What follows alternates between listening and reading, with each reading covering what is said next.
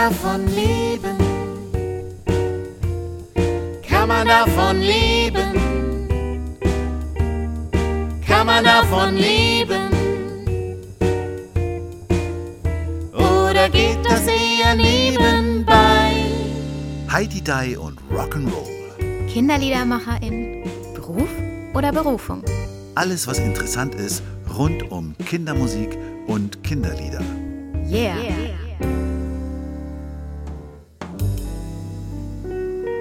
Hallo ihr da draußen. Unsere heutigen Gäste, ähm, da Gäste sage ich, weil es zwei Personen sind, ähm, habe ich mich besonders gefreut, weil ich sie vorher überhaupt nicht gekannt habe. Also ich bin nur durch den Podcast auf die Musik aufmerksam geworden und habe mir die angehört und habe gedacht, wow, was für eine schöne Stimme. Ich war total fasziniert und es sind wirklich Lieder, die ich Pädagoginnen und Pädagogen empfehlen kann, weil sie wirklich richtig, richtig toll sind. Und ähm, ich glaube, das ist auch der Ansatz von unseren heutigen Gästen, dass sie sowohl pädagogische Lieder machen als auch einfach nur Kinderlieder. Auf der Homepage stand, ihr macht es schon seit 2005. Das ist ja schon eine ganz schöne Weile. Ich weiß nicht wirklich viel über euch, aber ich weiß, dass der Matthias viel mehr über euch weiß.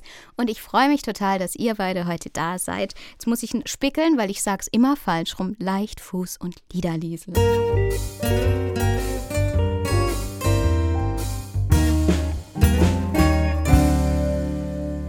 Hallo.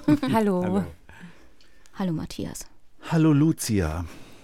Beate und Reinhard, so kennt man sie auch, unter diesem Namen, nicht nur unter Leichtfuß und Liederliesel. Und du hast was Schönes angesprochen, worüber wir ja auch schon diskutiert haben, nämlich du hast gesagt, die Stimme ist so schön. Ja.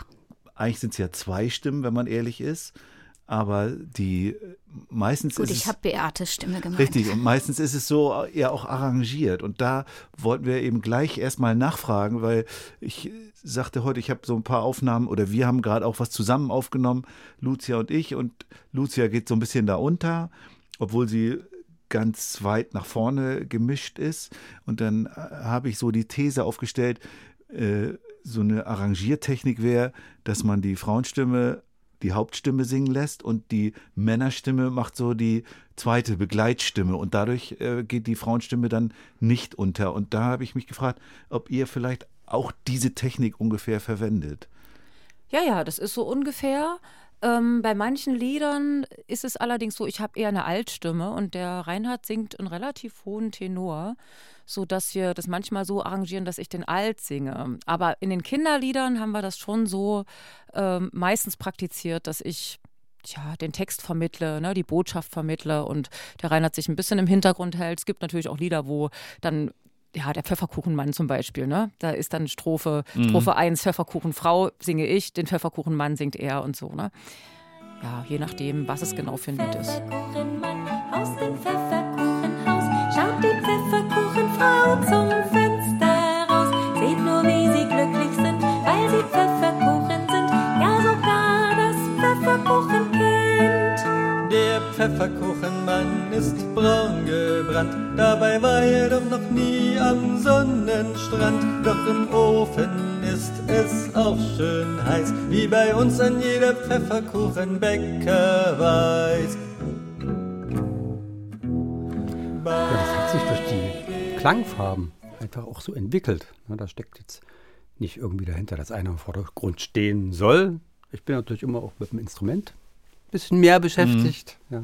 Wenn du live, wenn ihr live singt, aber bei Aufnahmen? Ja, bei Aufnahmen dann nicht, das stimmt, ja. Da machen wir das so, wie es uns gefällt. Ja. Aber Beates Stimme ist so präsent und so klar und also die hat mich wirklich direkt angesprochen. Dankeschön. Also das fand ich, fand ich richtig schön. Und ich finde, weiß nicht, ob das so ein, so ein Frauending ist. Ich, ich tendiere immer eher dazu, Lieder zu hören, von, die von Männern gesungen sind. Also auch bei Kindermusik. Und da fand ich dann so, wow, das ist eine richtig ansprechende, schöne Frauenstimme, richtig schön warm, klar. Das fand ich richtig toll. Deshalb bin ich auch so glücklich, dass wir diesen Podcast haben, weil vermutlich hätte ich euch sonst nicht gehört. Und Ähm, dadurch bin ich jetzt darauf gestoßen und ich kann es auch, weil ich werde ganz oft auch gefragt oder äh, sagen Leute, die den Podcast hören, hey Mensch, danke, dass ihr die Menschen vorstellt, weil jetzt haben wir neue Lieder, die wir auch einsetzen können in der Musikpädagogik und da habt ihr ja die perfekten Lieder dafür. Hm, danke. Ich, Gerne. Ich würde gerne noch ganz kurz bei, bei dieser Arrangementfrage verweilen. Wie, wie geht ihr das an? Also sitzt ihr zusammen und probiert, singt, wie man sich das vorstellt und baut es dann zusammen oder, oder setzt du dich hin und äh, arrangierst und sagst, hier, wir spielen das mal so? Oder? Du meinst jetzt die Studioaufnahmen, die Ja, eingespielten ja. Lieder. Ja, ja. Also, möchtest du zuerst? Ja, es ist ja so, dass wir meistens öfters machen wir die Lieder ja dann im Studio, wenn wir sie schon probiert haben, ganz oft. Viele also Male. Erprobt und die erst erprobt sind. Ja. Also das ist, es ist nicht bei allen Liedern und so, aber das ist das, ist das Wünschenswerte. Also Ja. machen wir es meistens, wenn es geht. Und da ist dann schon mal klar, also ungefähr, wie sich das alles einordnet mit den Stimmen und den Instrumenten. Auch das Tempo ist dann ungefähr Ja. klar, was so wirklich ansprechend ist für Kinder in dem Alter. Ja, und da setzen wir uns dann schon zusammen und äh, machen einige Pilot-Probeaufnahmen, hören es uns dann erstmal an. Und ja, dann klären, äh, wir ganz genau das Tempo, das legen wir richtig fest vorher. Ähm, ja, die Zwischenstücke, das arrangieren wir auch selbst, ja, diese Komposition von irgendwelchen Zwischenspielen. Manchmal ist es auch so, dass es ähm, über Tage hinweg erst entsteht, ne? dass man noch unzufrieden ist mit so einer Aufnahme und sagt, "Hm, irgendwas fehlt noch, irgendeine Bridge an der Stelle. Und dann ja, geht meistens einer von uns eine Runde mit den Hunden durch die Berge und da fällt einem dann was ein. Habt ihr dann auch Gastmusiker? Ich meine, wenn ihr, wenn ihr auftretet, seid ihr ja zu zweit und spielt maximal dann logischerweise zwei Instrumente und eure, eure Stücke sind ja aber mehr als zwei Instrumente. Da ist dann ja auch äh, öfter mal so ein Bandarrangement oder so zu hören. Spielt ihr das alles selbst ein oder ist das mit Gastmusikern auch? Teils, teils. Also Gastmusiker sind immer, ist immer schön, wenn man einen Gastmusiker Mhm. finden kann, der dann auch Zeit hat und das mitmacht. Zumal wir jetzt beide auch kein Tasteninstrument spielen, also mal ein Akkordeon oder ein Klavier. Mhm. Die müssen wir uns holen. So. Und, und dann haben wir natürlich ganz viele Sachen, wo ich dann sage, na gut, da spiele ich dies und jenes. Ne? Und vieles kann man ja auch mit der Studiotechnik nachbauen. Ja? Mal eine Harfe oder so. Das mache ich dann alles. Ja, aber Reinhard spielt ja selber schon mal die Geige, ne? Und äh, Gitarre, du hast auch schon Bass eingespielt. Also da ist schon eine ganze Menge. Ich spiele ein bisschen Mundharmonika, aber immerhin, ja. Es wird auch besser mit der Zeit. Ich übe da auch. Und äh, ja, wenn Gastmusiker kommen, zum Beispiel hatten wir eine sehr, sehr gute Freundin, übrigens auch aus Halle, die hat eine Querflöte eingespielt, schreiben wir dann schon mal auch die Noten auf, wie wir es uns Mhm. ungefähr vorstellen. Das entsteht im Vorfeld, das Gerüst.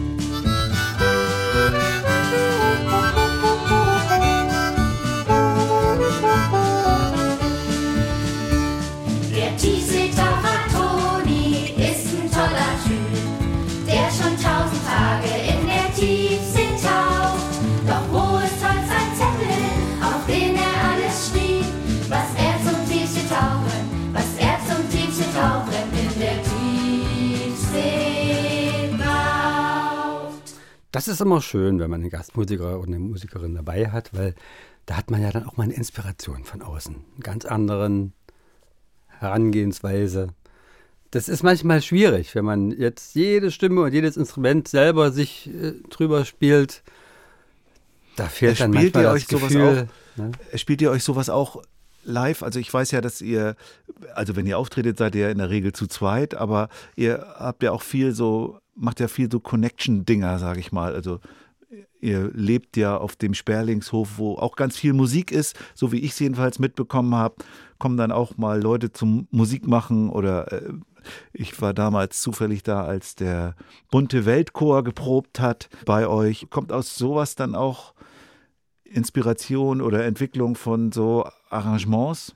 Äh, Vielleicht nicht unbedingt von konkreten Arrangements, aber ich denke, dass wir dadurch, dass wir so auf verschiedenen Ebenen unterwegs sind, ne, also viel, also selbst auch mit Spaß Musik machen, ne, mit einmal mit dem Chor, dann Reinhard spielt in einer Mittelalterband, in einer Bluegrass-Band. Äh, Wir haben auch verschiedene Kindergruppen, Kinderchöre schon betreut. Dadurch ähm, gewinnt man so eine gewisse Leichtigkeit im Umgang ne, mit Arrangieren und auch einen Spaß. Und für den Chor ist es ja auch so, den Bunte Weltchor, den leiten wir zu zweit. und haben auch Lieder wirklich extra dem Chor auf den Leib geschrieben, wo wir gedacht haben, das passt jetzt genau drauf, was unsere Leute mögen. Das geht alles so ein bisschen in Richtung ähm, Folk, ja. Auch wir, wir verwenden auch oft Kompositionen aus verschiedenen Ländern, die wir dann so ein bisschen ins Deutsche übersetzen, nachdichten. Äh, ja, und da äh, haben wir auch schon ganz, ganz oft Sätze geschrieben. Also der Reinhard hat Sätze geschrieben und äh, wir haben uns Zwischenspiele ausgedacht, Intros und ja, da ist so dieses Arrangieren, die Freude am Arrangieren vielleicht auch ein bisschen mit her. Ihr seid ja da ganz aktiv, habe ich das richtig wahrgenommen, dass der Sperlingshof, so heißt ja eure Heimat, auch so ein Musikprojekt für sich ist, also ein Musik, musikalischer Hof. Das ist auf jeden Fall ein, ein musikalischer Ort. Also Ja. es ist jetzt nicht so, dass wir das ständig als Veranstaltungsraum äh, haben, Ja. aber wir haben die Proben mit dem Bunte Weltchor, dann solange das Wetter hält, bei uns immer auf dem Hof gemacht. Und hin und wieder, ne, wenn es passt, dann denken wir uns eine Veranstaltung aus. Ja. Ihr seid ja, so im äh, fast ein bisschen im ländlichen, ist zwar in der Nähe von Bautzen, aber es ist schon so ein kleines Dorf eigentlich. Seid ihr da so als, wie soll man sagen, Paradiesvögel aufgenommen worden oder wie, wie könnt ihr das so beschreiben? Das könnte man schon so sagen. Also ich wollte noch mal sagen, der Sperlingshof ist natürlich auch unser Wohnort. Ne? Ja. Es ist ein altes Landhaus, ein Bauernhaus mit Nebengelassen und äh, eines dieser Nebengelasse ist so groß, das ist also ein altes Feldsteingewölbe mit Granitsäulen. Das also ist so da, wo ganz, wir geprobt haben Genau, damals. ganz, ganz urig. Und das ist für ungefähr ein Dreivierteljahr der Probenort für unseren Chor. Also den Winter Außer wenn es richtig kalt wird. wenn es richtig kalt wird, also aktuell ist es schon auch zu kalt. Ne? Man kann es auch ein bisschen heizen, aber ja, und das ist so, da haben wir uns so einen Lebenstraum verwirklicht mit so einem Ort, ne, an dem wir uns so wohl fühlen. fühlen. Und ähm, vor einigen Jahren haben wir auch, also wir haben neun Jahre lang jährlich ein Fest der singenden Dörfer auf ah, du, unserem sowas hatte ich doch. im- Hof veranstaltet, ne, ein Singefest, wo wir also Chöre der Region und ach, alle möglichen auch privaten Musikschaffenden eingeladen haben zum gemeinsamen Singen.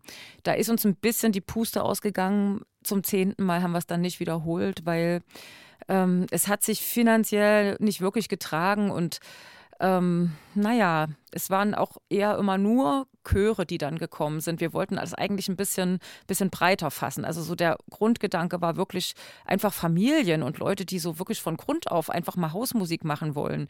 Ähm, wir überlegen noch. Wir haben auch schon andere Projekte noch am Laufen und es ist ein musikalischer Also so, Ort. so ein bisschen so eine Anregung zur Hausmusik. ja, ja. Ist das, äh, Ja. also macht doch mal zu Hause wieder mehr Musik oder Genau. sowas. So war das gedacht gewesen. Und im ersten Jahr hat das auch funktioniert. Da hatten wir auch so einen, so einen jungen Mann, der war gerade 15 Jahre alt, der war mit seinem Opa da gekommen und hat ganz toll Akkordeon gespielt und solche Geschichten eben, ne? Aber schon so Wohnt auf ihr da die. in der Gemeinschaft? Also wohnen da mehr, weil das, wenn man so hört, Nein, die, nee. dann klingt es so, als würden da ganz viele Familien zum Beispiel leben. Nee, das ist so ein klassisches Dorf. Äh, Ja. ja, aber es eigentlich, ist ja. eigentlich ein Hof. Also es ist Ja, aber jetzt nicht. in, das ist mitten in so, einem- in so einem Dorf. Ein Dreiseithof, ja. Und ich war ein bisschen abgeschwichen, äh, äh, abgeschwiffen, abgeschwiffen. Wir sind schon als, ja, Paradiesvögel aufgenommen worden vom Dorf und ich glaube, man mag uns auch größtenteils, ne, dass man nicht mit allen zurechtkommt, ist klar. Aber wir haben dann einen ganz guten Stand. Und wenn Weihnachten, vor Weihnachten immer so ein Adventstreffen ist, wo die Leute Glühwein am Feuer trinken, dann singen wir schon auch mal ein Liedchen. Ne? Ja, ich denke schon, dass das alles passt, so wie wir da wohnen. Also ihr seid da angekommen. Ja, und wir sind alleine dort, ja. Es wäre eventuell Platz für eine zweite Familie, aber ansonsten ist es jetzt nicht so, ein, so eine Gemeinschaft. Es hat nur so Nee. geklungen, Mhm. deswegen habe ich jetzt nachgefragt. Es hat so, als wäre das so, so ein Gemeinschaftshof. Das ist ja immer mehr im Kommen auch, dass man über Generationen hinweg zusammenlebt. Und es hat sich so ein bisschen so angehört und dann trifft man sich einmal in der Woche zum gemeinsamen Singen und irgendwann kocht man dann. Und deswegen habe ich jetzt nachgefragt.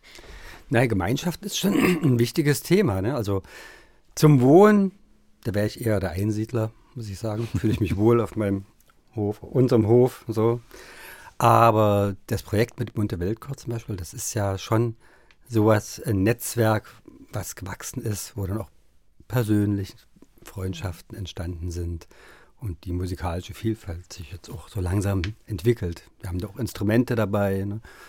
Im, Im Bunte Weltchor ist aber nicht so, dass ihr auch dieser, du hast ja auch so eine sorbische Ader oder zumindest, Ja, wenn ich das richtig in Erinnerung habe, sprichst du es oder, oder singst es oder. Ich singe es. Ich Ach kann so. die Sprache nicht. Ich weiß bloß, dass ich irgendwo ganz hinten noch so sorbische Vorfahren so. habe und das ist mein Draht dazu. Ja. aber ansonsten singst du halt irgendwo mit oder hast Ich singe noch in einem sorbischsprachigen Chor Ah, ja. mit. Ja, in Bautzen. Und bunte. Weltchor heißt, ihr macht vor allem Musik aus oder ihr singt Lieder aus der ganzen Welt. Genau. Und es geht Ja. darum, dass jeder willkommen ist, oder? Ja, ja. Also wir hatten zeitweilig auch Menschen ähm, aus verschiedenen Ländern mit in unserem Chor integriert und aktuell singen drei äh, Leute aus der Ukraine mit. Es war schon mal jemand aus Syrien dabei, ist dann studienhalber wieder ausgestiegen. Offen für alle natürlich und äh, Repertoire aus der ganzen Welt. Das ist einfach, weil wir da so ein bisschen unsere musikalische Heimat sehen. Ne? Wir interessieren uns sehr für Weltmusik und sind jedes Jahr auf dem Rudolstadt-Festival, um uns da neue Inspirationen zu holen. Und es ist einfach das, was uns total im Blut liegt. Also ganz besonders äh, Roma-Lieder, Balkan-Lieder. Da haben wir auch noch ein anderthalbstündiges Programm, was wir so auch mal im Erwachsenenbereich aufführen. Das klingt aber auch nach viel Arbeit. Da wollte ich auch nochmal drauf kommen. Ich habe gesehen, dass da, dass ihr 15 verschiedene Programme anbietet. Könnt ihr die, habt ihr die alle drauf? Könnt ihr die alle äh, jederzeit spielen?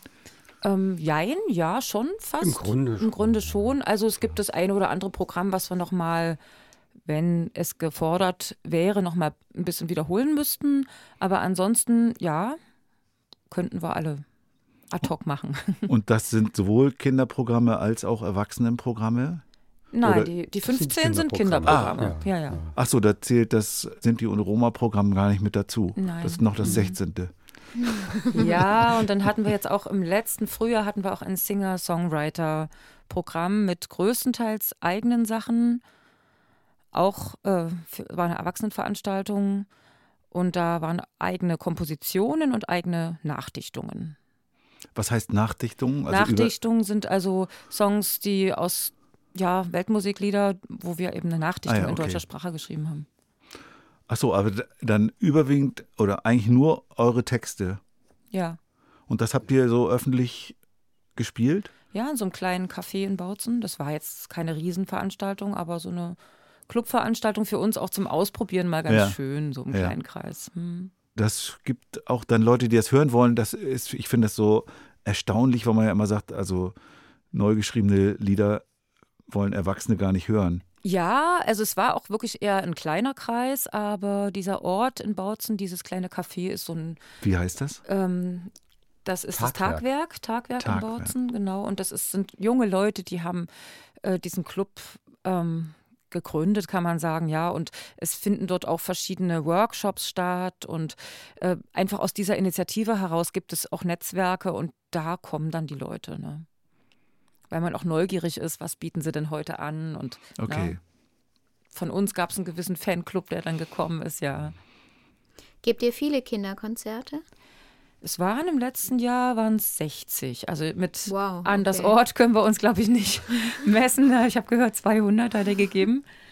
Ja, 60. Ja, aber 60 ist auch viel. Also es waren ein bisschen mehr als 60 sogar im Ja, letzten es waren Jahr. ein paar so eine Workshops dabei Hm. mit äh, Schulkindern. Also ein Lied entsteht. Mhm. Da haben wir mit den Liedern Songwriting. zusammen äh, Ja. Lieder zusammen. Ah, das heißt, ihr habt Ideen gesammelt mit den Schülern Ja. ja. und dann einen Song draus geschrieben. Und das sind dann so Projekte, das, das Ja. ist, sind dann zwei, drei Termine auch mal. Ne? Das war im letzten Jahr für uns nochmal so ein richtig, also so ein, wie soll ich sagen, also einfach ein Aha-Erlebnis, ja. Mehrere Aha-Erlebnisse. Im Ganzen waren es sechs Klassen, zwei zweite, zwei dritte und zwei vierte. Und wir sind dafür vier Stunden rein, ein Projekttag, haben erstmal eine Stunde mit den Kids so ein Warming-up gemacht, ne? also einfach mal ein paar Lieder aus verschiedenen Ländern gesungen mit ihnen ähm, damit sie mal so ein, so ein Feeling dafür kriegen. Ne? Was ist dann so alles möglich, auch mit Rhythmus und Stampfen und Klatschen und so. Instrumente vorgestellt, so eine Orffschen Instrumente. Ja, und dann haben wir Ideen gesammelt. Was wollt ihr denn für ein Lied schreiben? Kamen ganz viele Ideen, haben wir also mit Mehrheitsauszählung und so weiter. Als sie sich dann geeinigt hatten, ähm, ging es dann an das Texten des Refrains. Das haben wir gemeinsam gemacht mit ihnen. Ja. Also jeder sucht sich mal irgendwie einen Satz aus, der so Hookline sein könnte. Ne? Damit geht es eigentlich los, die Hookline. Ja, und dann wurde auf die Hookline eine Melodie entwickelt. Wo habt ihr die hergenommen, die Hooklines? Ich habe auch äh, gerade so ein Songwriting-Projekt Ja. äh, gemacht und ich habe einfach die Tageszeitung vom Tag genommen und so mit denen so irgendwie in den Überschriften geguckt und eine von diesen Überschriften genommen. Nee, nee, also die haben sie sich schon auch selbst ausgedacht, ne? Also zum Beispiel, sagen wir mal, Tiere, ne? Die Thema, äh, Kinder hatten sich für das Thema Tiere entschieden. Und dann habe ich gesagt, so, jetzt brauchen wir einen ganz bedeutungsvollen Satz über Tiere. Was könnte man, Tiere sind toll, Tiere, mh, Tiere sind im Zoo oder was, was wollt ihr? Und dann haben sie gegrübelt und sollten sich auch in kleinen Grüppchen zusammensetzen, gemeinsam überlegen. Und dann kam raus, ähm, schützt die Tiere ja, das war jetzt erstmal nur so ein ganz kurzer Satz. Und dann hel- helfen wir auch so ein bisschen mit, ne? Schützt die Tiere dieser Welt vielleicht oder schützt die Tiere der Länder. Ja, und mit Coachen und mit gemeinsam Überlegen kam dann eben raus, schützt die Tiere dieser Welt, hört auf damit, sie zu jagen. Unter dem weiten Himmelszelt können wir uns alle vertragen. Schön. Ja. Also so auch so kindliche Sprache, ne? Es hat uns gefallen und es ist ein cooles Lied geworden. Sehr, sehr cool. Und dann habt ihr es auch richtig aufgenommen mit den Kindern? Ja, es sind also nur erstmal Demoaufnahmen, Handyaufnahmen. Und das ist eben das, äh, wo ich sage, wir brauchen da eigentlich nochmal eine Förderung, ne? um das wirklich richtig als großes Projekt machen zu können. Bräuchte es sehr viel mehr Arbeit, auch Studioarbeit, um das einzusingen mit den Kids. Aber wir haben total Lust drauf. Und also diese sechs Klassen haben uns einfach gezeigt, das ist der Wahnsinn auch für die Kinder, was das an, an Selbstbewusstsein bringt. Ne? Also am Anfang hat man so gerade in den vierten Klassen oft so eine Nullbock-Stimmung. Äh, ich habe keine Lust, ich würde lieber zocken jetzt und so. So hatten wir alles schon. Und dann, wenn die rausgehen aus dem Projekt, da sind die ganz stolz auf ihr eigenes Lied, ja. Und ähm, auch beim Singen mit den Instrumenten dann zum Schluss machen wir eine Runde, wo sie alle irgendeinen Shaker in die Hand kriegen. Das geht ab. Es ist wirklich, hat uns sehr, sehr beeindruckt. Ne? Das ist ja so eine ganz spezielle Art, wie Songs entstehen.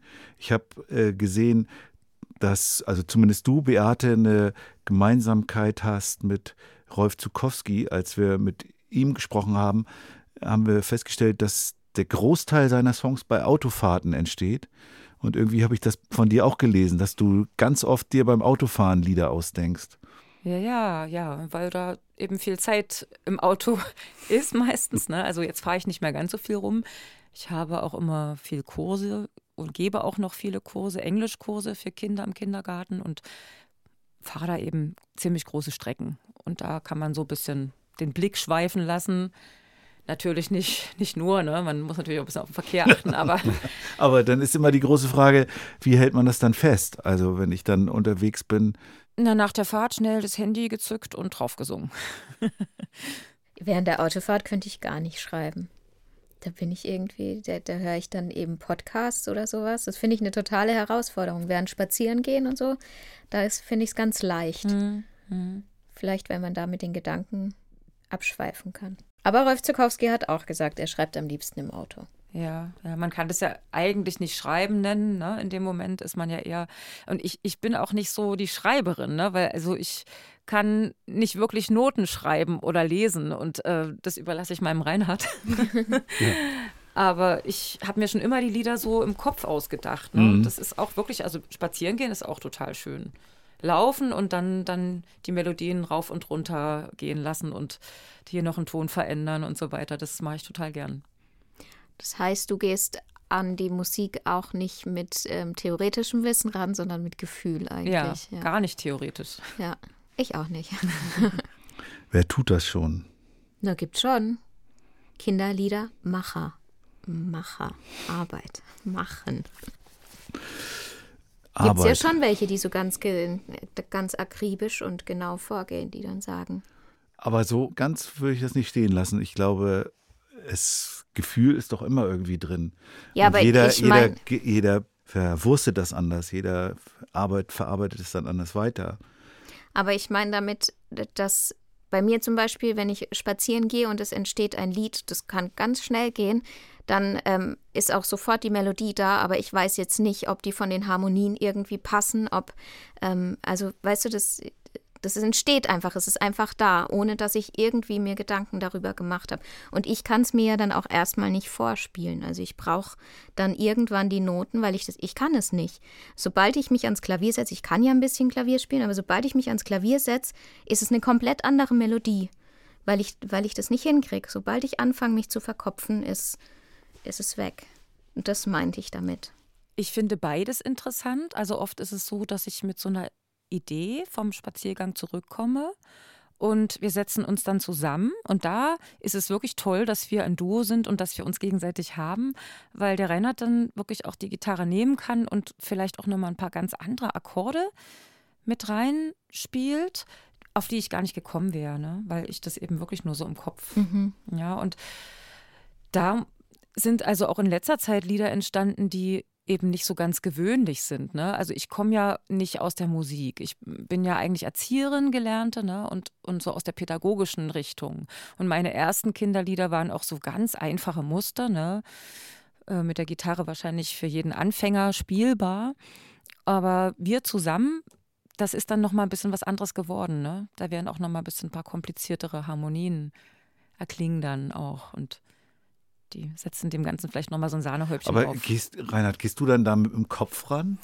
Ich gehe da erstmal nicht mit dem Kopf ran, aber das stimmt schon. Wenn, wenn man ein Instrument in der Hand hat, dann äh, geht, dann geht der Inspirationsfluss auch in Richtung Instrument. Und wenn ich nur singe, ist es wieder was anderes. Und das Aber es ist ja trotzdem jetzt erstmal, äh, ist intuitiv erstmal. Aber, aber du es- schaust doch trotzdem, ob die, ob die Akkorde passen. Also wenn du zum Beispiel mit einem D anfängst, dann, dann ist doch dein erster Griff danach ein A oder sowas, oder? Ja, Oder es nicht? gibt, gibt so einen Bereich, wo man äh, nicht mehr drüber nachdenkt auf dem Instrument. Also das ist dann schon wie wenn, wenn Ja. wir singen, wo wir auch nicht drüber nachdenken. Das ist natürlich, je besser man es kann, desto größer wird der Bereich, wo man Okay, intuitiv den- den- ag agieren kann. Ja? Und Das habe ich noch nicht überschritten. den versuche ich immer zu erweitern. Ne? Also klar, am Anfang hat man vielleicht nur die drei Akkorde auf der Gitarre und dann bewegt sich das alles in dem Rahmen. Und, und dann hat man je irgendwann hat öfters man, man, äh, andere Sachen mal auch ausprobiert, improvisiert und irgendwann hat man dann ganz viel ja. zur Verfügung ja. und dann fängt man an, wieder einzuschränken. Und am Ende ist man wieder bei einem Akkord. Ja, und dann ist vielleicht schon so, dass man sich hinterher überlegt, warum ist das jetzt eigentlich da so schön geworden Mhm. und das andere finde ich jetzt nicht so toll. Und ja, und für mich fängt ja meistens diese Kopfarbeit dann an, wenn ich die Noten aufschreiben muss. Also zum Beispiel für einen Chor. Ja, dann, Mhm. was habe ich denn da gesungen? Wie setze ich das jetzt in Noten? Da hat man manchmal ganz schön Lust zu knacken. Das hat dann mit Musik schon gar nicht mehr so viel zu tun, aber ja, es bringt dann auch weiter dann. Ne? Ja, vor allem, wenn es mehrstimmig sein muss, dann. Ja, ne? und dann, dann ist es schon schön, wenn man so einen Klang sich einfach vorspielen kann und das nicht bloß äh, eintippt und sich vorspielen lässt vom Programm, weil das was ganz anderes ist. Und es ist ja oft so, wenn wir zusammen singen und intuitiv unsere Stimmen so zusammensuchen. Also wenn wir zusammen was uns ausdenken, dann ist das so intuitiv. Dann probieren wir einfach, setzt du das in Noten, sagst du dir eigentlich, für einen Chor würde das jetzt nicht funktionieren, weil da ein paar Reibungen drin sind, die vielleicht beim Chor gar nicht funktionieren. Aber die beiden Stimmen zusammen, da passt es. Mhm. Mhm. Ich komme nochmal zu, kurz zurück zum Sperlingshof, weil ihr den ja beschrieben habt. Also da seid ihr jetzt zu Hause, sage ich mal. Das, äh, ihr habt euch da, ihr seid zwar die bunten Paradiesvögel, aber man hat euch da aufgenommen, man hat euch da akzeptiert. Ihr begegnet den Menschen dort. Der Chor ist wahrscheinlich schon ein weiterer Kreis als nur euer Dorf, oder? Ja, ja. Ja. Ja, aus dem Umkreis. Ja. Bautzen hauptsächlich. Genau. Mhm. Und auch da habt ihr ja irgendwie bekannte Leute, Menschen, Freunde, Leute, mit denen ihr was tut. Und ihr, ihr merkt schon, wohin es geht. Also ihr seid schon so in verschiedenen Netzwerken unterwegs. Und ihr wart ja auch mal Mitglied im Netzwerk Kindermusik. Ja, und das war auch eine sehr, sehr schöne Zeit, die ich, an die ich sehr gerne zurückdenke. Und so ein weinendes Auge habe ich eigentlich immer noch, noch nicht ganz trocken. Wir sind äh, vor einem Jahr, denke ich, haben wir den Austritt erklärt, weil wir einfach das Gefühl hatten, es ist viel für uns. Ne? Es sind so viele Ebenen, auf denen wir unterwegs sind, was ich auch beschrieben habe. Die vielen Netzwerke bei uns in der Oberlausitz, in denen wir so sind und, und auch eher so praktisch, wirklich richtig pragmatisch unterwegs sind.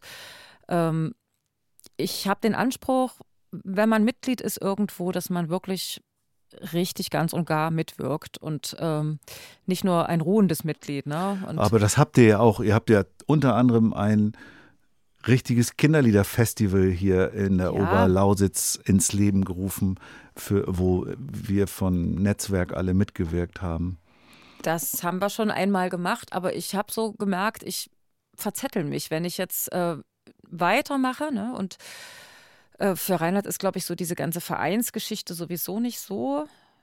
Ja, es ist eine schwierige Ebene für mich. Schwierige ja. Ebene, Und dann ja. Doch eher der praktische Musiker. Für mich wäre eigentlich so, schön gewesen, wenn man sich doch, sagen wir, einmal im Jahr noch mit euch treffen könnte, ne? Also hin und wieder zu den Treffen als, als Gast oder so erscheinen könnte. Das wäre toll, ohne dass man eben.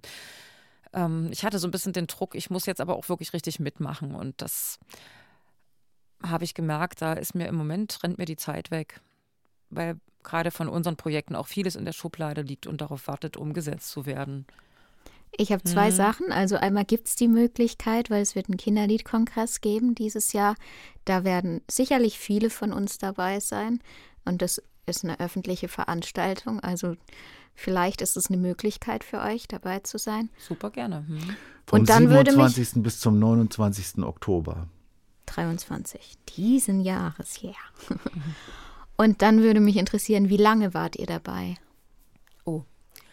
Ich bin immer ganz schlecht im Merken von Jahren oder Wir Zahlen. sind, Bestimmt zehn Jahre, wir sind in Hannover zu Didakta. zehn, zwölf Jahre gewesen. sowas. Hm. Und da haben wir den Verein kennengelernt. Ja, Und im Jahr drauf vielleicht? Oder zwei Jahre drauf? Ich schätze so zehn Jahre. Ich könnte es auch nicht sagen, aber so Aber um noch den eine Dreh, lange da würde Zeit. ich, würde ich schon Ja, ja, ja. zustimmen. Und sind uns viele einzelne Kollegen auch wirklich sehr ans Herz gewachsen. Ne, wir haben sehr viele persönliche Beziehungen, die wir auch hoffen, weiter pflegen zu können. Es ist natürlich jetzt schwieriger, wenn man sich nicht mehr so sieht. Mal schauen. Ich, wie gesagt, ich bin da noch nicht so ganz glücklich gewesen. Dennoch habe ich jetzt auch diese Pause gut nutzen und auch, auch ja ein Stück weit genießen können, dass eben die Verpflichtung nicht da ist, irgendetwas zu müssen, ne? als Vereinsmitglied wirklich aktiv werden zu müssen. Wenn ich es richtig in Erinnerung habe, hast du auch noch neben diesen mehr so aus eurem persönlichen Nahfeld Begründung etwas gehabt, wo ich gedacht habe, ja, die haben sich nicht so richtig aufgehoben gefühlt bei uns. Ja, das ist natürlich auch ein Punkt gewesen. Wir sind also vielleicht so ein bisschen auch so die Exoten gewesen dahingehend, dass wir eigentlich kaum in irgendwelchen sozialen Netzwerken unterwegs sind, also Facebook, Instagram, ja. Und äh, was es da alles noch gibt, wir sind eigentlich, wir machen unsere Musik in der Oberlausitz, wir machen unsere Auftritte und Konzerte und das läuft alles so über Mund-zu-Mund-Propaganda, Webseite natürlich auch, ja, aber uns ist es eigentlich zu viel, da jeden Tag eine Stunde zu sitzen und, und unsere Lieder irgendwo unterzubringen und, und hier noch und da noch zu posten. Wir sind die Praktiker, würde ich denken, und auch so die Naturmenschen. Also ringsrum bei uns ist alles Wiese, Wald. Wir sind wirklich auch jeden Tag, jeder von uns beiden, eine Stunde draußen mindestens. Wir haben Tiere, wir haben Hunde, wir haben Katzen. Es ist uns total wichtig, ne? Es klingt banal, aber wir denken eigentlich, das ist auch das, wo, wofür man auf der Welt ist, ne? dass man die Nähe hat zu den anderen Wesen, die es noch so gibt, ne? die, die Natur, die Pflanzenwesen, die, die Tierwesen. Und, und alles, merke ich, schaffe ich nicht. Ne? Also diese Netzwerke bedienen und draußen sein. Und dann, wir haben einen riesen Garten, wir haben auch so ein bisschen Selbstversorgung gemacht, Gemüse. Dann bauen wir gerade an einer Ferienwohnung in unserem Haus, ne? dass man also auch so ein bisschen die Räume nutzt. Ich war auch jetzt nicht oft da, aber vielleicht zwei oder dreimal durfte ich da euch besuchen. Also für mich war das schon wichtig, dass es euch gibt da. Ich wäre nie zu euch gefahren, wenn ihr nicht im Netzwerk gewesen wärt. Vermutlich. Und das ist die umgekehrte Perspektive, wo ich es dann Mhm, schade ja. finde, okay, ne, das ist ja, wenn man die Landkarte anguckt vom Netzwerk, dann wart ihr sowas wie der der östlichste Arm sozusagen, der, der, der östlichste Fingerarm Ja. war es vielleicht nicht ganz, aber äh, und das ist, das ist ja auch ein Aspekt. Wir hatten heute den, wir hatten schon den Matti zu Gast, der kommt aus dem Eichsfeld, wie ich gelernt habe, dass man es ausspricht, was ja so in der Mitte von Deutschland liegt. Ne? Und das ist irgendwie, hat er auch so ein bisschen so ein Mittengefühl, dass er mittendrin liegt. Und es ist eben auch, es, das Eichsfeld ist eben auch übergreifend, da gehört Westen und Osten Mhm. dazu. Und genauso wichtig finde ich es, dass man den, den, äh, ex, also den ganz geografisch extremen Osten auch dabei hat. Ich denke, wir werden uns wirklich bemühen, dass wir weiterhin gute Beziehungen pflegen zum Netzwerk und dass wir, wir sind alle nicht aus der Welt. Ich denke, wir werden bestimmt noch vieles zusammen machen. Es ist auch so, dass die Bemühungen, ein weiteres Festival in der Oberlausitz, wieder Kindermusikfestival, ähm, durchzuführen, sind im vollen Gange. Das, das alte ist, ist eingeschlafen oder es, Nee, nee, wir hatten dann ein zweites, ja, äh, eine Neuauflage. Aber ich glaube, wir werden diesen Zwei-Jahres-Rhythmus nicht durchhalten. Jetzt haben wir wieder mit dem Träger ein bisschen Probleme. Ja, ich muss mich da wieder dahinter klemmen und ich denke, das wird weitergehen. Ich bin da jedenfalls sehr interessiert dran, dass wir das immer mal in die Oberlausitz holen. In den ländlichen Bereich auch, weil ja, der ländliche Bereich äh, braucht diese Kultur. diese bunte Paradiesvogelkultur. Genau. Du sagst, ihr habt viele Projekte, ihr habt auch noch so ein Kinder der Oberlausitz-Projekt vor mit verschiedenen Schulen. Kannst du das auch noch mal kurz erzählen oder ihr? Ja, also das äh, ist sozusagen wäre das Folgeprojekt von dem, was ich schon berichtet hatte oder was wir berichtet Die hatten. Songwriting-Projekt. Ja, dieses Ja. Songwriting-Projekt mit Klassen, weil das eben uns eben so sehr, sehr gut gefallen hat und auch, glaube ich, für die Kinder ein wirklich tolles Erlebnis ist, ein eigenes Lied zu schreiben, würden wir das gerne noch ein bisschen ausbauen. Und da ist eben die Idee, ähm, Schul, Schulen zu finden, die einen gut funktionierenden Schulchor möglichst schon haben. Ne? Und mit diesen Chören zusammen, mit diesen Kinderchören, Lieder zu schreiben, die dann im Studio aufgenommen werden. Ein großes Projekt. Ich würde auch, also. wollte auch gerade sagen. Ja, ja, aber wir haben gesehen, also zumindest das äh, Songwriting ist relativ fix, ging relativ fix vonstatten. Klar, das Arrangieren müssten wir dann natürlich zu Hause auch noch oder gemeinsam mit den Kindern überlegen. Aber ich habe da durchaus Vertrauen, dass man das so in einem Zeitfenster von circa zwei Jahren hinbekommt. Also das muss man schon ein bisschen größer denken, ja. Und wenn man jetzt mitmachen möchte, als Schule in der Oberlausitz oder so, wie kann Ja, man einfach äh, über unsere Webseite mit uns in Kontakt treten gerne und dann können wir auch telefonieren und das mal oder in einem Gespräch, in einem persönlichen Gespräch mal alles klären, was man da alles beachten muss und wie wir das Ganze aufbauen. Lehrer und Lehrerinnen, Kinder in der Oberlausitz, meldet euch bei Leichtfuß und Liederdiesel, wenn ihr an diesem genialen Projekt mitwirken wollt. Aber jetzt sollten wir mal gucken, wo das alles herkommt. Finde ich auch. Dann schauen wir mal auf die Lebenslieder von Beate und Reinhard.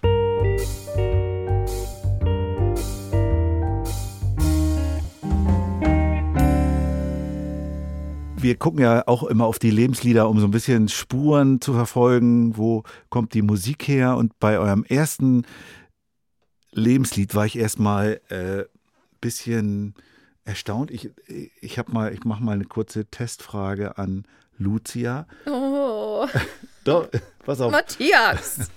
Lucia, wie viele Farben hat der Regenbogen? Sieben. Sieben? Acht? Ah, du hast auch das Lied Scheiße, schon nee. gehört. Ein sieben ist offensichtlich richtig. Also Sind's zumindest Das Lied habe ich noch gehört und habe gedacht, Indigo. Indigo, genau, da bin ich Indigo. auch drüber gestolpert. Äh, also es gibt ja, Sieben das, das ja. ist gleich das erste Lebenslied von euch, wer den Regenbogen sieht. Also von, mir Von, insbesondere. Das ist- ja, ja, von, mhm. von, von ja. Lakomi und Reinhard. Mhm.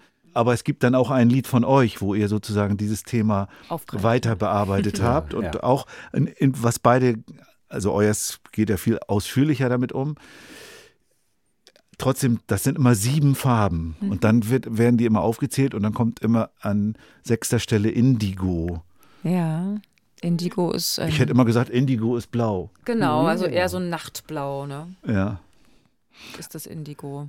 Okay, ich habe was gelernt aus diesen Liedern, aber was, wieso ist das in deinen oder euren Liebes Lebensliedern? Also ich würde schon sagen, dass auch die anderen Lieder von Lakomis Album, Mimmelit, das Stadtkaninchen oder Traumzauberbaum so zu meinen Lebensliedern gehören, weil ich das als Kind und auch sogar als Jugendliche, als junge Erwachsene mit 18, 19 Jahren habe ich das rauf und runter gehört. Ich fand das so, also von den Melodien her so zart und, und, und auch äh, temperamentvoll und, und also alles. Es war alles drin, ne? Ähm, von den Worten, von, von den Texten her klar, Botschaften. Also es hatte alles. Es hatte Leichtigkeit, es hatte Tiefe. Es hat mir einfach total gut gefallen. Und ich glaube, wenn ich selbst Lieder geschrieben habe, dann später habe ich immer so ein bisschen auch an dieses zurückgedacht, an, an Reinhard Lacomi und diese Kinderlieder. Also diese kindliche Sprache, die doch auch erwachsene Herzen berührt, würde ich mal so sagen, ja. Und du hast da ein Match mit Lukas Nimczek, also nicht genau das gleiche Lied, aber der hat auch eins von diesen, das, das Lied von dem Flüsschen oder so. Aber es gab noch jemanden. Es gab noch jemanden, fällt mir aber gerade nicht ein. Es glaube ich sogar zweimal. Also die, der Traumzau Ach, hier, äh, Traumzauberbaum, richtig? von, von. Sabine Gärtner, glaube ich, von den Liedergärtnern. Liedergärtnern, aber es war nochmal, glaube ich. Also es ist, Gärtner, es ist, Quatsch. es ist häufig gefallen schon. Hm. Es war nochmal irgendwann Thema, aber ich komme gerade nicht mehr drauf, wann. Die sind auch wunderschön, die sind sehr, Ja. sehr berührend, diese Lieder. Und aber immer in so Geschichten eingebettet, Mhm, ja, ne? Also es Das wird, ist ja eigentlich der Genau, Punkt, ja. genau, Mhm. das ist der Punkt. Es sind immer so ganz, ganz niedliche Geschichten, die, wo auch so Bilder entstehen. Ne? Das sind also Hörspiele und wenn man sich als Kind davor setzt, dann entstehen ganze, ganze Wälder und ganze Landschaften, weil das so plastisch erzählt ist, also Geschichtenlieder. Ne? Und das war dann später auch so mein Ansatz, als ich selber dann angefangen habe, Lieder zu schreiben und auch Programme für Kinder, Bühnen, Bühnenprogramme zu schreiben, habe ich auch gedacht, so möchte ich das gern machen. Ne? Also eine Geschichte erzählen, wo Lieder eingebettet sind. Und das ist auch wirklich, also wir hören auch immer wieder, dass unsere CDs, die wir haben, unsere Alben, dass die sehr gern gehört werden im Auto und beim Einschlafen. Ja, weil Kinder lieben Geschichten. hören wir mal rein in Wer den Regenbogen sieht. Wer den Regenbogen sieht, durch die bunte Brücke zieht, für den ist der Tag so schön und voller Wunder. Wer die sieben Farben kennt und sie recht beim Namen nennt, für den kommt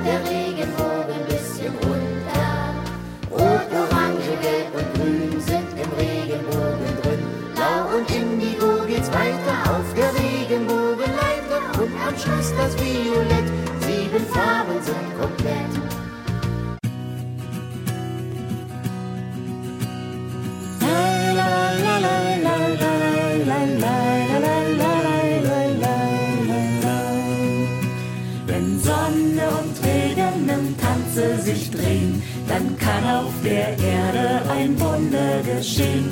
Ein Regenbogen leuchtend erstrahlt, sieben Farben sind heute in den Himmel gemalt. La, la, la, dann haben wir einen wirklichen Klassiker. Joan Baez haben wir auch schon öfter gehabt hier. Ähm, ihr habt aber jetzt äh, ausgewählt, sag mir, wo die Blumen sind. Mhm. Das hat sie, soweit ich weiß, 1965 zum ersten Mal aufgenommen.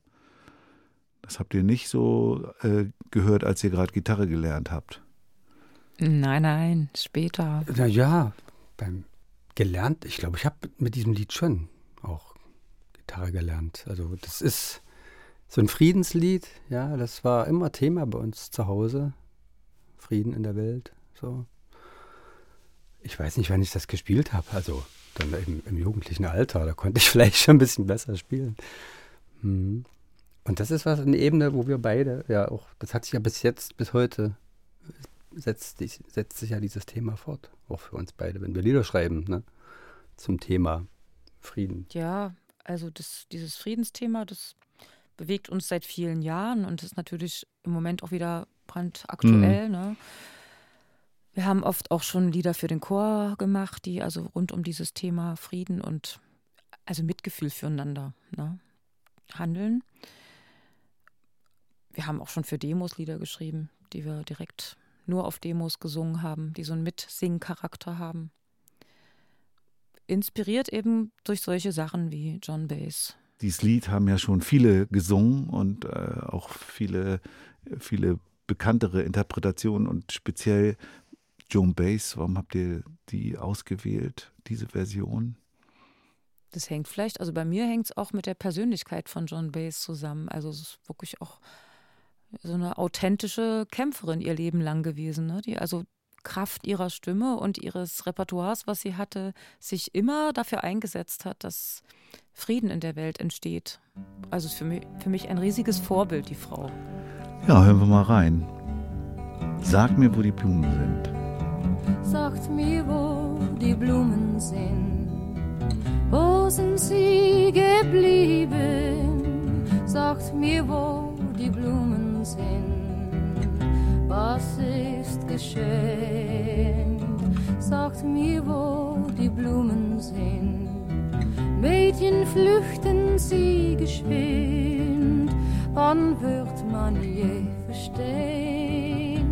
Wann wird man je verstehen? Dann gibt es ein Lied, was ihr zusammen gesungen habt. Und zwar von Gerd Gundermann. Ja. Nach Haus. Ja. Also wir beide, wir haben uns kennengelernt vor 18 Jahren. 20, ja. Genau. Und ähm, haben also ja, unbekannterweise im Auto miteinander gesungen. Also ich habe ihn abgeholt zu einer Party. Es hieß irgendwie, ja, hol mal den, den Reinhard da ab und äh, dann sind wir zum Chor gefahren zusammen. Ich kannte ihn nicht. Und dann, ja, was macht man so? Man hält so ein bisschen Smalltalk erstmal, ne? Und wir sprachen gleich erstmal über Musik, über Lieblingslieder und da waren wir bei Gundermann, den wir beide kannten und mochten und haben dann gleich als erstes dieses Lied im Auto zusammen gesungen, nach fünf Minuten, ja. ähm, das erzähle ich auch so gerne, wenn wir manchmal ein Programm ähm, aufführen vor Erwachsenen, weil das ist so, ist schon typisch für unser Leben, ne? Ja. dass wir zusammengekommen sind und gesungen haben. Es ist schon auch heute, also wir singen eigentlich nahezu täglich irgendwie. Auf jeden Fall. Ja, jeder für ja sich schön. und ja, Mhm. oft auch miteinander. Durch den Chor ist es eben auch so, dass wir immer irgendwie am Üben sind und am Machen sind. Ähm, Schlaf, kleine Frau, ja. Also zu Gundermann haben wir, also ich kannte ihn persönlich. Ach so. Ja, ja, ich habe ihn mal so persönlich auch erlebt zu Auftritten in Freiberg, wo ich damals Studentin war. Ähm, hat mir sogar ein Lied gewidmet. Was? Echt? ja. Ist aber leider gibt es da keine Aufnahme davon. Ähm, zumindest keine, also nur so eine Demoaufnahme. Menschenmädchen heißt es. Ähm, ich habe ihn mal so ein bisschen abgelenkt von seiner ähm, Unruhe. Er hat, ist immer so nervös vor Auftritten gewesen und habe ich gesagt, komm, wir quatschen ein bisschen, dann bist du ein bisschen abgelenkt und dann, als er dann das nächste Mal kam, da gab es dann das Lied Menschenmädchen. habe ich mich natürlich gefreut und ja, dieses Lied Schlaf, kleine Frau ist so ein ganz sentimentales aus seinem Repertoire. Er hat auch sehr kämpferische Sachen, ähm, die mir auch total gut gefallen. Zum Beispiel Die Grüne Armee, das ist ein Umweltlied. Weiß nicht, ob ihr es kennt. Ja, Nee, also ich habe ja Gundermann nicht erst durch den Film kennengelernt, obwohl hauptsächlich natürlich mehr über ihn erfahren durch den, durch den Film, den ich super fand. Aber es gab Axel Prahl, der hat immer mal Songs von Gundermann gespielt. Dadurch bin ich auf den überhaupt erst gestoßen. Aber ich habe natürlich den bis, was weiß ich, bis ich 50 war, nicht gekannt oder so. Was mir da gefällt an Gundermann ist eben, er hat ähm, gerade in dem Lied so eine sehr außergewöhnliche Sprache. Er malt Bilder, wo man sich fragt, hm, was meint denn der? Der Teufel macht heute krank, ja, und bleibt im Schrank. Aber das ist so, das bleibt dann jedem selbst überlassen, was er sich da in seiner Fantasie zusammenreimt, ne? was es bedeutet. Es bedeutet für jeden vielleicht was ganz anderes. Und das ist so schön, das hat so eine Freiheit. In dem Text steckt so eine Mhm. Freiheit drin. Und wie kommt es jetzt, dass ihr ausgerechnet dann so ein sentimentaleres Lied zusammengesungen habt?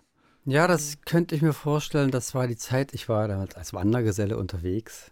In, als Wandergeselle in was? In Musiksachen oder?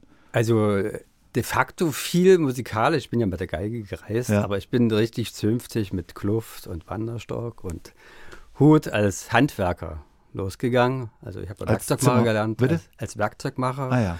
und Gürtler, also das Metallgewerk, so. Und auf Wanderschaft macht man aber alles Mögliche. Ja, und dort habe ich dann gerade mal die Fliesen gelegt bei dem Chorsänger, der dann nicht mitkam, weil er eben krank gemacht hat gerade.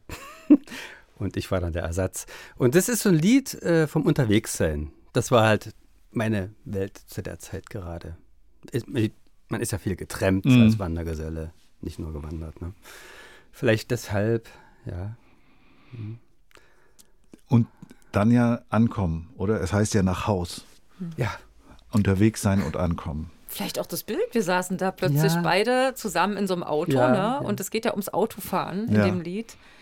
Vielleicht hatten wir schon die Idee, dass Na es irgendwie ja. schön wird mit uns. so eine Begegnung ist das ja auch, ne? Vielleicht so eine Intu Intuition, man weiß das manchmal nicht, ne? was das zu bedeuten hat. Das ist gut, ne? Also jetzt sind wir ja alle mal sehr auf das Lied gespannt. Dass sowas auslöst. Schlaf, kleine Frau, mach die Beine lang. Der Mond leckt uns die Straße blank, der Teufel macht halt krank und bleibt im Schrank. Ein alter Mann vom Straßendienst winkt uns nach und grinst, er hat schlecht bezahlt. Einen weißen Strich über Land gemalt. Hey, hey, hey, der bringt uns sicher nach Haus. Das nächste Lied, ich habe den Titel erst gar nicht verstanden. Erst als ich es dann gehört habe, wurde mir vieles klarer. Heißt Tumbalalaika.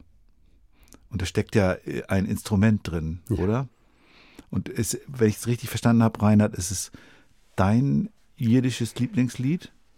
Ja, also Lieblingslied könnte ich vielleicht gar nicht sagen, aber es ist ein typisches äh, Lied, ja, was, was, da steckt viel drin, also mit dem Instrument, ja. Es ist eins, was vielleicht doch viele kennen. Du kennst es jetzt nicht, ne? Jetzt gesagt, nur durch ja? euch. Mhm. Also, das ist ja das Schöne Mhm. an diesem Podcast, dass man Mhm. immer wieder neue Musik kennenlernt. Ja, also ich habe ja viel mit Folkmusik zu tun gehabt und irgendwann bin ich eben auf die jiddische Musik gekommen. Das war damals die Gruppe Aufwind, die haben in Dresden gespielt. Und das hat mich irgendwie sehr fasziniert. Also da habe ich gemerkt, dass ich mit dieser osteuropäischen Musik eine sehr starke Verbindung habe. Ich weiß gar nicht warum. Vielleicht liegt es an deinen sorbischen so ist. Vorfahren. Vielleicht liegt es daran, ja. Das kann ich nicht wirklich sagen. ja, und das, damit fing es dann eigentlich an, dass, als wir dann diese jiddischen Lieder gespielt haben. Damals habe ich in Halle studiert und wir hatten dann Freunde in Quedlinburg. Und mit denen- In Halle hast du ja übrigens auch, wie wir schon erfahren haben, Toni Geiling getroffen, Ja, bei dem genau. wir ja heute auch wieder zu Gast sind. Stimmt. In diesem Podcast dürfen wir ja sein Studio wieder nutzen für die Aufnahmen. Vielen Dank. Dankeschön. Ja, und das ist, das ist so eine Mischung von Feuer und Melancholie, die uns auch immer wieder hm, inspiriert. Also uns, da gehst du auch mit. Ja, ja, total. Und dann habt ihr auch noch als 17. Programm eins mit jiddischen Liedern. Nein, nein. Wir Nee, haben ein Programm, so Balkan. Ah ja, ja. ja. Und da machen wir dann also gerne jiddische Roma-Lieder. Da kommen wir ja Mhm. sicherlich gleich noch zu. Jetzt hören wir mal einmal in Tumbalalaika. Ist das eigentlich ein Mischinstrument oder ein Wortspiel oder, äh, oder es geht ja um die Balalaika oder wenn ich es richtig verstanden habe. Ja, ich glaube, es ist ein Wortspiel. Ja. Es hat nicht wirklich was zu bedeuten, aber es ist ein rhythmisches Wortspiel. Agantena, värmen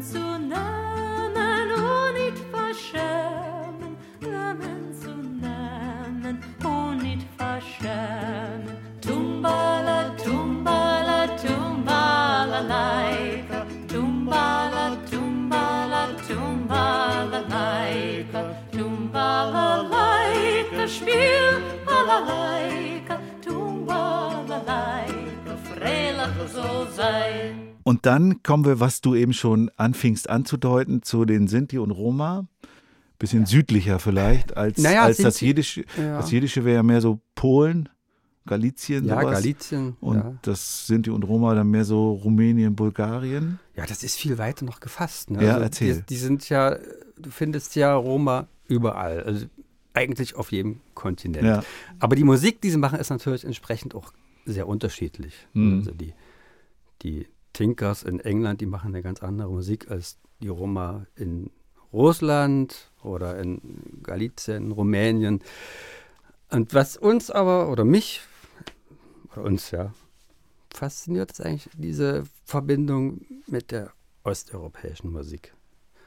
Da, da gibt es halt diese besonderen Skalen auch, ja, die uns hier so eher fremd sind. Interessanterweise sind auch die Sprachen, die die Roma, äh, Sinti und Roma in den verschiedenen Ländern sprechen. Es ist alles eine Grundsprache des Romanes und äh, das hat dann aber so Dialekte. Ne? Also es gibt einen rumänischen Dialekt und einen russischen Dialekt. Das ist auch in den Liedern spürbar. Also wir sehen das auch jedes Mal und das ist total interessant. Und Nane Kocha, oder spreche ich das Zocha. richtig? Zocha. Zocha. Hm. Nane Zocha wäre dann welche Richtung? Welcher Dialekt? Rumänisch? Rumänisch. Hm. Das kommt aus dem rumänischen Raum, kann man sagen. Ne? Hm. Und was hat jetzt speziell dieses Lied oder ist es einfach nur ein Platzhalter für die ganze Balkan? Nee, nee, das ist so ein. Lied, das Ja. singen wir ganz oft. Das singen wir mit dem Chor. Die lieben das, möchten das. Das hat eine große Kraft, würde ich Mhm. sagen, dieses Lied. Also sehr, sehr viel Temperament und, und auch so ein, also zugleich Melancholie und Kraft. Ne? Das ist ja immer diese Verbindung bei den Roma-Liedern. Ähm, und wir haben mit dem Lied, äh, also auch vor ungefähr zehn Jahren schon in einer Band gesungen, Balkantare. Das war so auch unser Lieblingslied. Und jetzt singen wir es mit dem Chor, mit unserem Bunte Weltchor. Und das ist auch immer anders. Und ich habe auch einen deutschen Text noch drauf geschrieben welchen wir mit dem Chor zusammen interpretieren. Ja, ist einfach ein Lied, was wir sehr, sehr häufig singen und was uns, glaube ich, sehr geprägt hat, auch im Miteinander. Ja, und da spielt, glaube ich, auch eine große Rolle, dass du da eine Nachdichtung gemacht hast. Weil dann ist für viele auch der Sinn, der sich erschließt. Also in dem Fall eben, ja, ich habe keinen Rock, ich habe kein Geld, mir Schmuck zu kaufen, aber hier ist eine Blume und die stecke ich mir ins Haar. Also das ist auch so ein bisschen die Geschichte vom, vom ja Leben mit dem, was da ist und trotzdem Freude. Das dabei klingt ja zu dann ein bisschen nach, äh, mehr so nach Hippie-Bewegung oder sowas. Die Verbindung hatte ich eigentlich noch nie selber Ich glaube, gehabt. Ja. also die Roma so in den 20er Jahren, wie sie so gelebt haben, das passt einfach total in dieses Bild. Ne? Sie haben sehr frei gelebt, äh, frei, ja und nein, ne? Mhm. also aber schon versucht frei zu leben in ihren Wagen, viel unterwegs gewesen. Und na klar, war wenig Geld da. Und ähm, diese Geschichte von dem jungen Mädchen, was den Vater bittet, da kauf mir doch mal bitte einen Rock, ich möchte auch mich irgendwie drehen und möchte schöne bunte Röcke haben. Und der Vater sagt, ja, Taschen sind leer, tut mir leid. Und dann pflückt sie sich Blumen. Das ist schon, glaube ich, zumindest für diese Zeit realistisch. Die Zeiten haben sich geändert, das wissen wir alle. Ne? Die Roma, Sinti und Roma leben teilweise sehr ärmlich in irgendwelchen alten Hotels, ja, haben wir selbst erlebt in Tschechien in einem alten abgewrackten Hotel wurden ihnen so Zimmer zugewiesen. Da ist natürlich auch die Kriminal- Kriminalität hoch, aber das ist einfach auch dadurch dem Umstand geschuldet, dass sie abgeschrieben wurden Mhm. von dem Rest der Gesellschaft. Es gibt einige positive Beispiele in der Welt, wo also so Roma-Städte oder Stadtteile in Skopje. Skopje, ne? In Skopje gibt es so einen Stadtteil, wo die Roma wirklich auch ihre Kultur leben können. Und also da, da steppt der Bär, da ist richtig was los. Es ist sehr, sehr schön. Da gibt es eine ganze Siedlung, wo sie auf eine sehr schöne Weise zusammenleben können. Aber das sucht Beispiele auf der Welt. Ne? Also es ist eher so, dass das ein, dass das Völker sind, die schwer geduldet werden. Hm. Skopje, hilf nochmal, ist das Albanien oder Rumänien. Nee, nee, nee, das ist äh, Nordmazedonien? Mazedonien, Mazedonien, glaube ich, ja. Mazedonien würde ich sagen. Dann würde ich sagen, hören wir mal Nane Zocher. Na ne cocha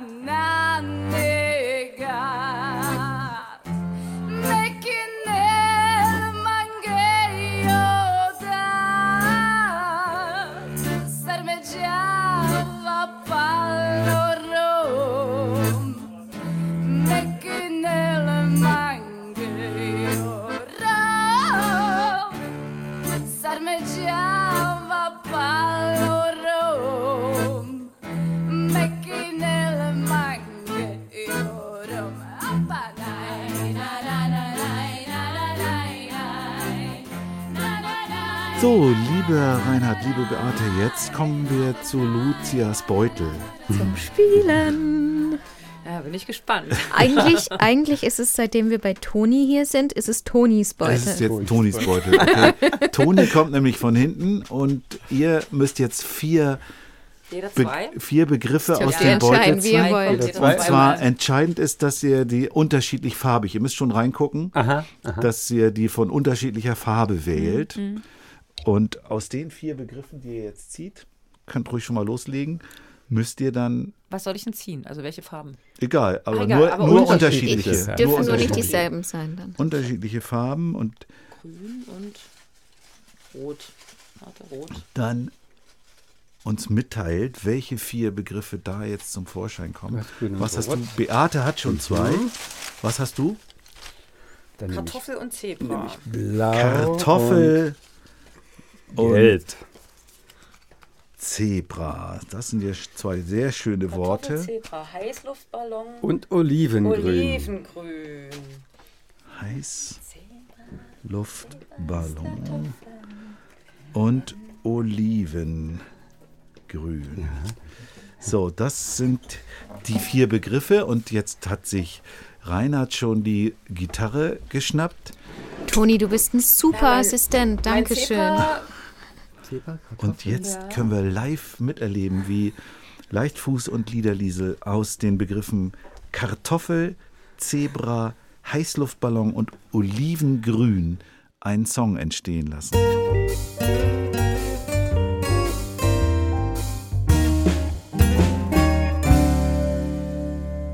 Also das Zebra fliegt mit dem Heißluftballon und äh, Landet in einem Olivenhain. au, es landet im Olivenhain Ja, und äh, vielleicht ist da das Kartoffelfeld daneben. so dazwischen, ne? Das sind die Bäume und da. Ja, Olivgrün. muss man da Wir müssen. Olivgrün, Olivgrün. Einem- Ähm, gut. Also mein Zebra, das, das Zebra, das Zebra, das Zebra im Heißluftballon. Das Zebra, das Zebra, das fliegt dort davon. Es landet in einem Olivenhain. Olivgrün wird der wohl sein. Das Zebra, das Zebra im Heißluftballon. Das Zebra, das Zebra, das fliegt dort davon. Es landet in einem Kartoffelfeld. Fliegen ist so schön, da braucht man gar kein Geld. Im Heißluftballon.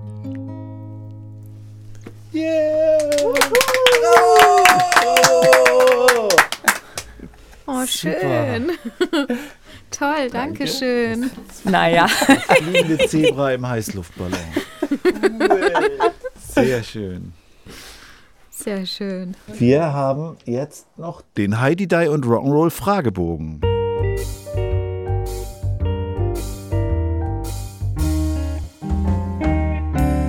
Zehn Fragen, die ihr bitte patent und kurz beantwortet, ohne ganz ausschweifend zu werden, aber auch ohne jetzt euch künstlich auf wenige Worte nur zu beschränken.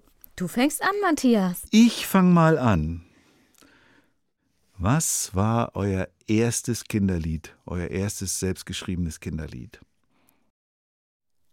Oh, warte, Macaroni war es nicht? Nein, nein, nein, nein, warte. Ich habe wie tausend Diamanten Ja. habe ich geschrieben. Genau, wie tausend Diamanten.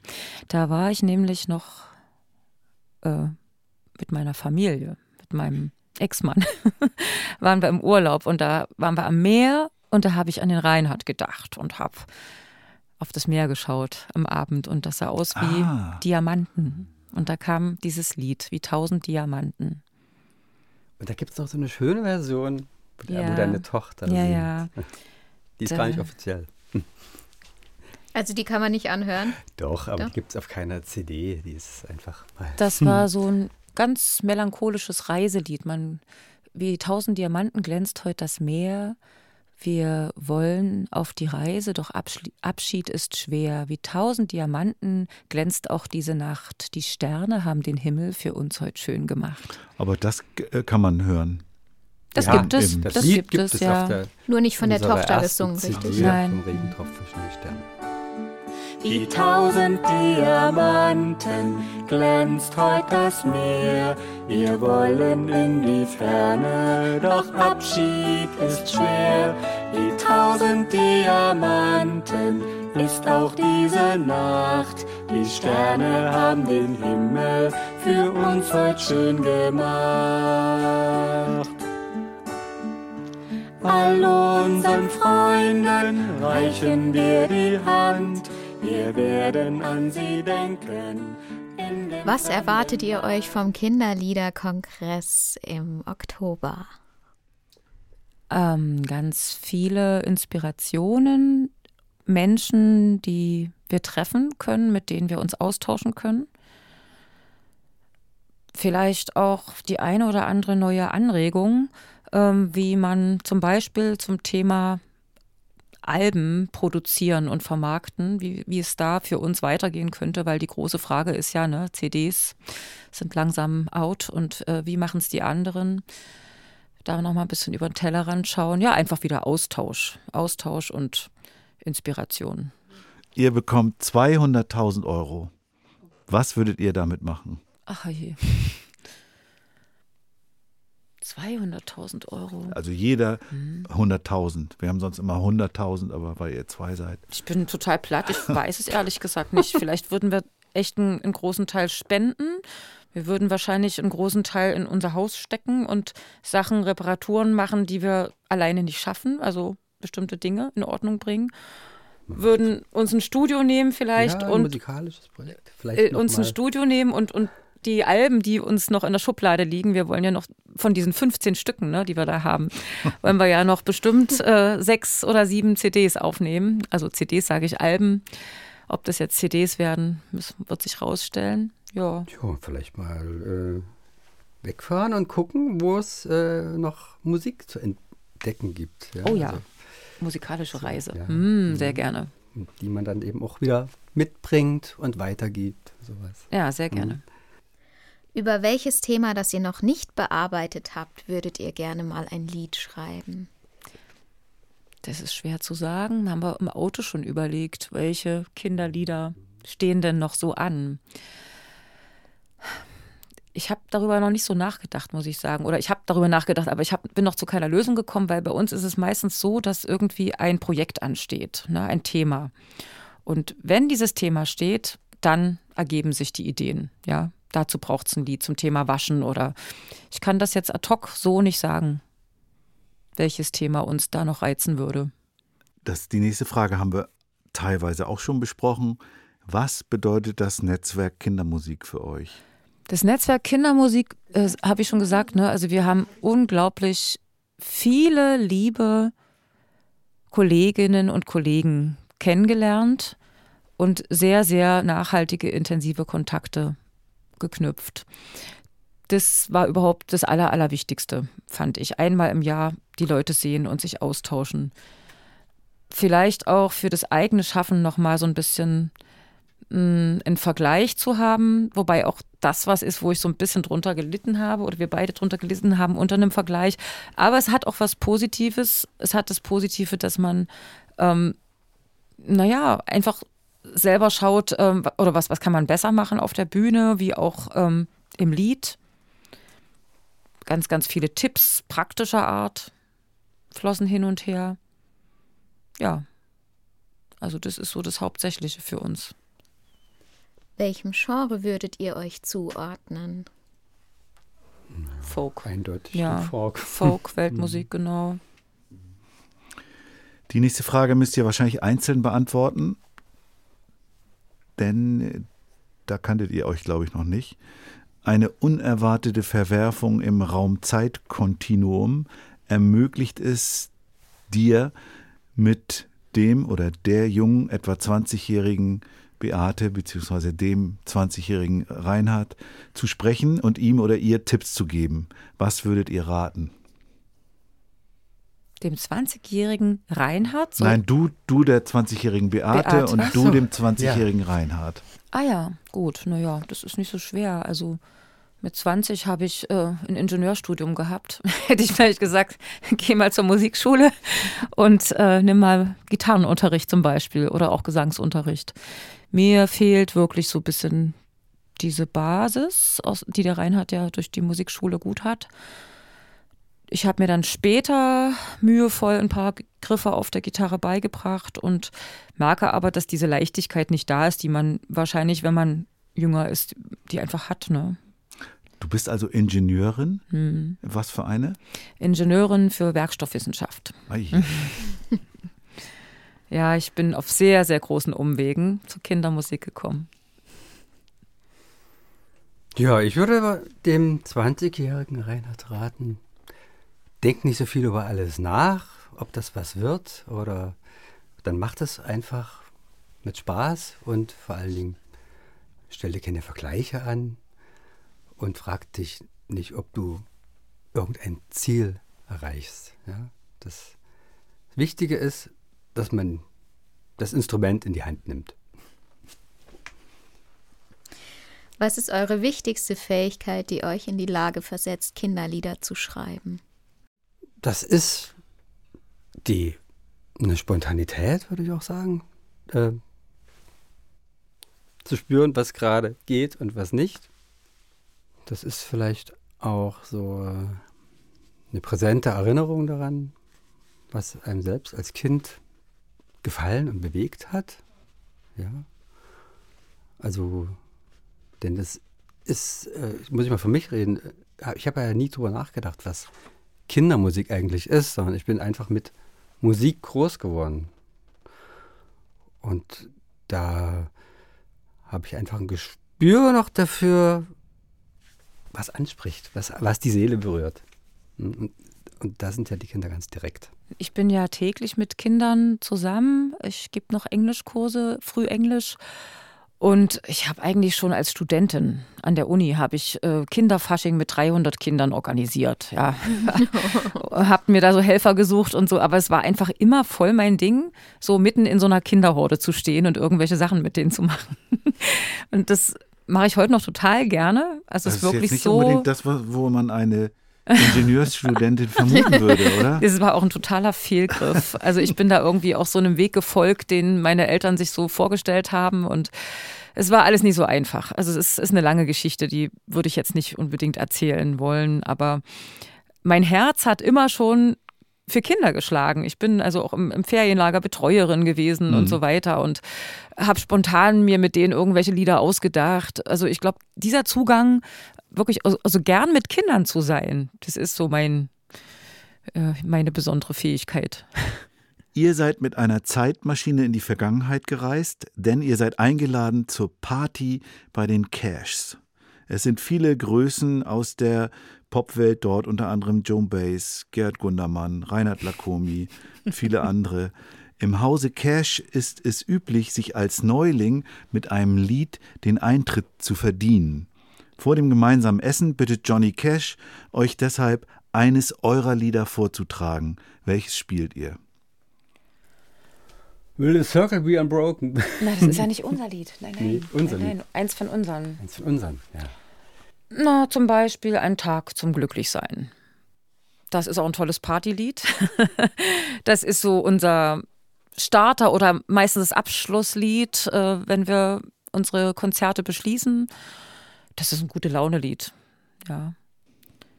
Das habe ich auch schon mal gespielt, oder? Schubidubi-dubi-dab-da. Und, und das ist wirklich so, wenn wir das spielen, die Kinder, die, die gehen voll ab, die tanzen alle mit. Und ja, das würde ich für, für Cash, für die Cash Family und, und Co. würde, würde ich das spielen. und dass er heut nicht kommen muss. Schau mal, wie die dicken Pfützen bei der Hitze richtig schwitzen.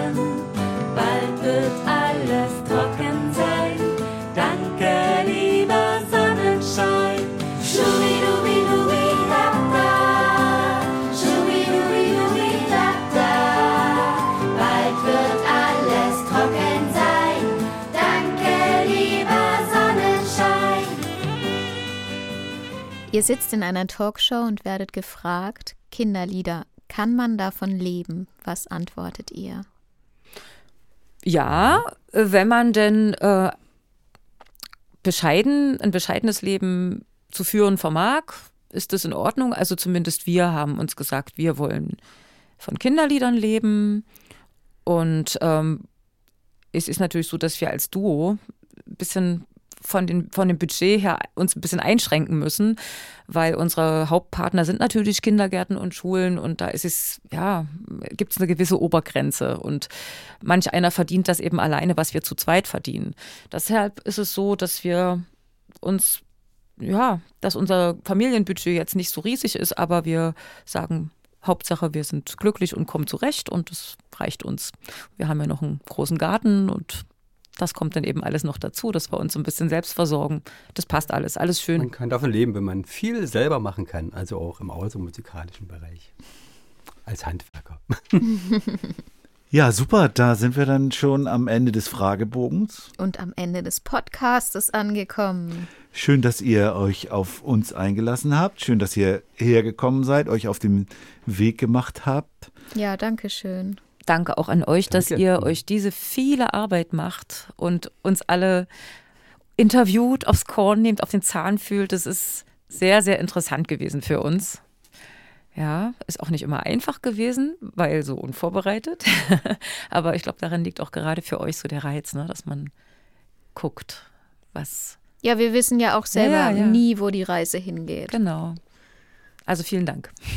Wir verweisen auf die Playlist. Ja. Die meisten Songs von euren Lebensliedern, auch aber die Songs, über die wir von euch gesprochen haben, kann man dort finden auf der begleitenden Playlist zur Folge. Bis auf nach Haus. Das gibt es nicht bei Spotify. Aber das werden wir dann, da werde ich dann den entsprechenden YouTube-Link in die Shownotes schreiben. Also es lohnt sich auch immer mal in die Shownotes zu gucken. Da steht dann natürlich auch der Link zu Leichtfuß und Liederliesel drin. Da steht auch der Link zum Kongress und zur Seite von Kindermusik, Netzwerk Kindermusik, die wir auch nochmal erwähnen, weil sie ja hier diesen Podcast bezahlen und es überhaupt erst möglich machen, dass der stattfinden kann. Und wir sagen schon auch nochmal Danke an Toni, oder? Weil der macht es wirklich toll. Vielen Danke. Dank, Toni. Wenn Ja, wenn ihr, wenn ihr Fragen, Wünsche, Anregungen habt, dann schreibt uns gerne. Wir freuen uns immer über Nachrichten. Und ansonsten, bleibt mir nur noch euch das Tschüss anzubieten. tschüss. Tschüss. Und dann hoffen wir, dass wir uns zum Kinderliedkongress wiedersehen. im Wäre Oktober. Ja, gerne. Tschüss. Tschüss.